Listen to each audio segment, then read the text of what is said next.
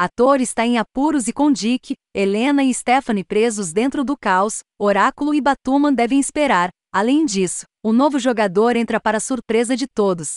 Estamos de volta onde começamos em Detective Comics hashtag 1055, pois a cena nas primeiras páginas é outra visão de onde Shadows of Debate começou na edição hashtag 1047.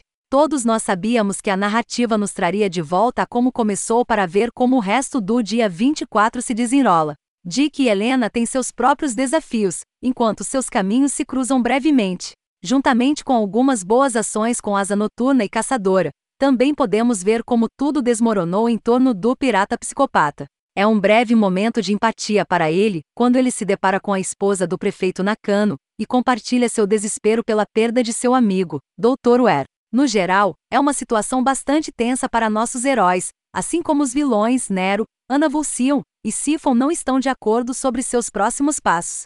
Eles sabem que alguém os estava controlando, mas não quem. Tudo parece que suas decisões serão discutíveis quando outro jogador sair das sombras.